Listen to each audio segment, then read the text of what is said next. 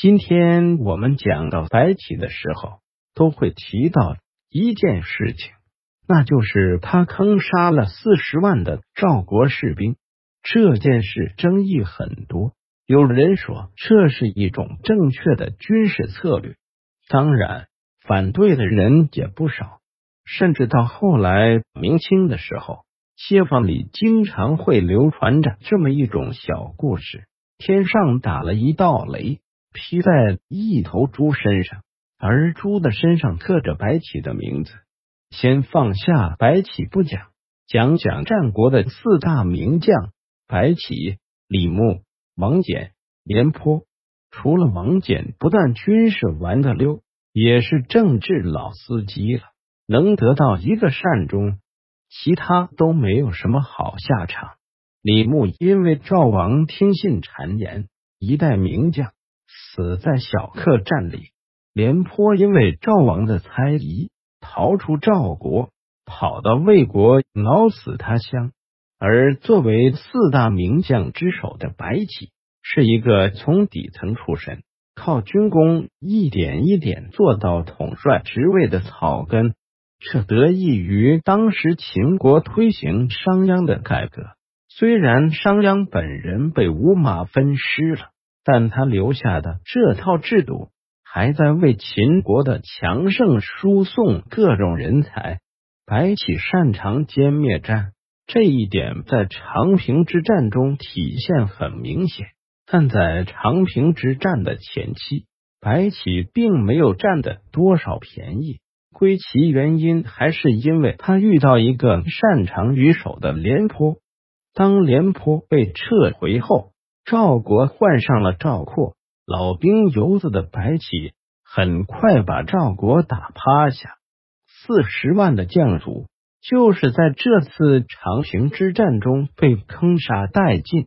很多人都认为，在长平之战中，赵国的军队都是任人屠宰的羔羊，他们的统帅赵括只是一个会纸上谈兵的废物。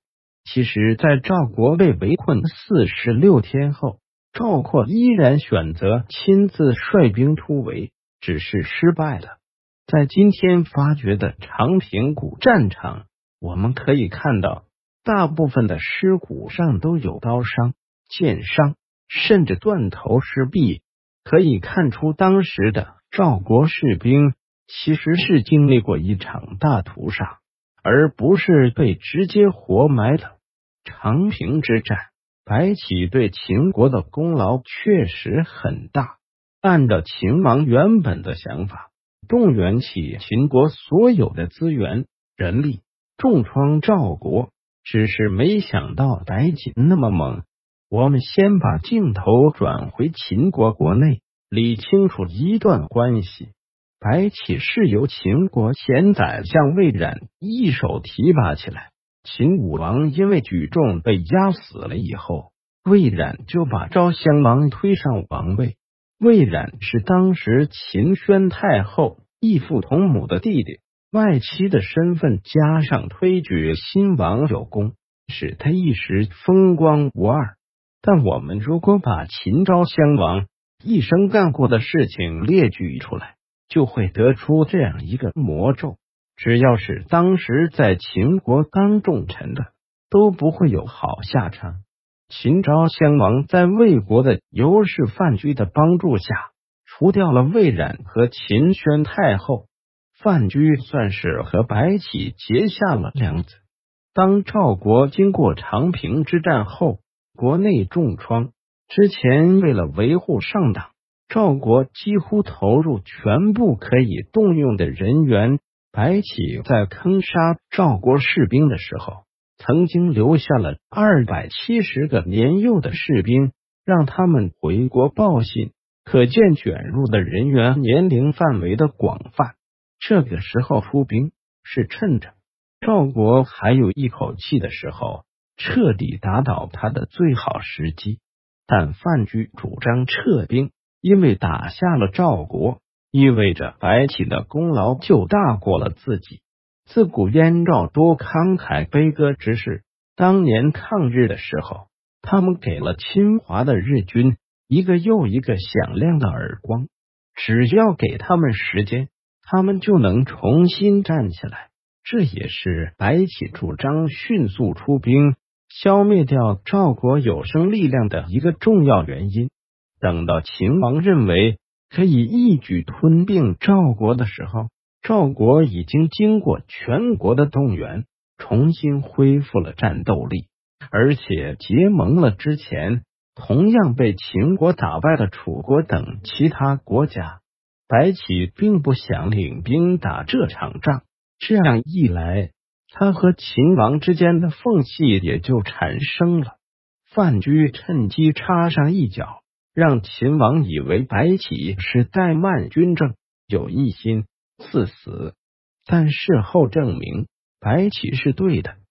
秦国并没有能力打下赵国，反而打了一场败仗。白起一生历经大小七十余战，未曾有过败绩。破魏国、韩国、楚国、赵国皆以胜利告终，并消灭了敌国绝大部分有生力量。擅长于歼灭战和野战进攻，那请问白起看到了什么？他遇到了一个在后方随时准备坑自己一把的队友，一个瞎指挥、不靠谱的领导。但当秦王赐死的命令下来的时候，真正让他放弃求生愿望的是那被坑杀的四十万将卒。白起留下遗言。我故当死。长平之战，赵卒将者数十万，我诈而进坑之，是卒已死。欢迎关注微信共号“脑洞外星人”，这是一个研究地球历史的外星人。